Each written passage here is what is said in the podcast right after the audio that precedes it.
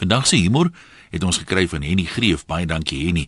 En terloops jy is welkom om nog vir my aan te stuur een by rsg.co.za stories en staaltjies met 'n humoristiese inslag om die naweek nou sommer met oop arms te verwelkom.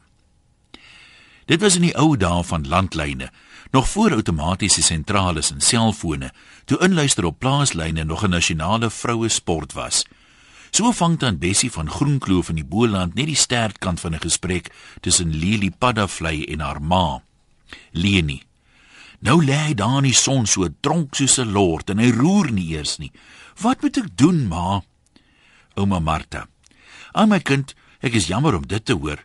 Maak maar 'n beker sterk moerkoffie aan en gee dit vir die vark in. Behoort hom reg te ruk. Ek bel weer later om te hoor hoe dit gaan." Van toe af was dan Bessie nooit verder as 'n paar tree van haar telefoon af nie. So teen 11:00 hoor sy weer die telefoon lui. Twee kortes en 'n lange. Paddavlei se lui. Klein Lien antwoord die keer die telefoon. Intussen het dan Bessie ook opgetel om in te luister. Dis weer ouma Martha. "Hallo my kind, is jou ma daar naby?" Klein Lien: "Nee ouma, sy sukkel nog om vir die dronk vark koffie in te gee." Ouma Martha: "Nou wat doen die vark nou?"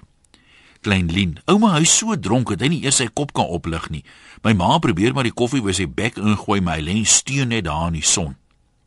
Ouma Martha: "Haai my kind, jy moet tog maar jou ma help om hom liewer in die koelte in te sleep. Weet hy kan nie so in die kookson bly lê nie."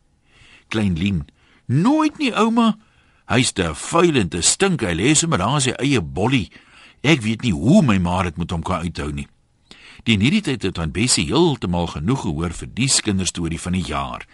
Piet en Leni van Paddavlei kon glad nie verstaan waarom hulle daai volgende Sondag by die kerk so skeef aangekyk is nie. Piet kon sweer dat mense selfs hulle neuse op 'n plooi trek as hy net in hulle rigting kyk. Veel later eers het die hele storie ontvou toe 'n vriendin met Leni gesimpatiseer het oor Piet wat hom soos 'n vark gedra en so vreeslik suip Hy is dan Bessie maar net die eerste deel van die gesprek ook gehoor het. Dit het so geklink. Ai ma, soos ma weet, is dit parstyd hier en van die druiwedoppe wat ons gebruik vir voer, met hierdie reën weer begin gis en toe eet daai vark weer van ons te veel daarvan.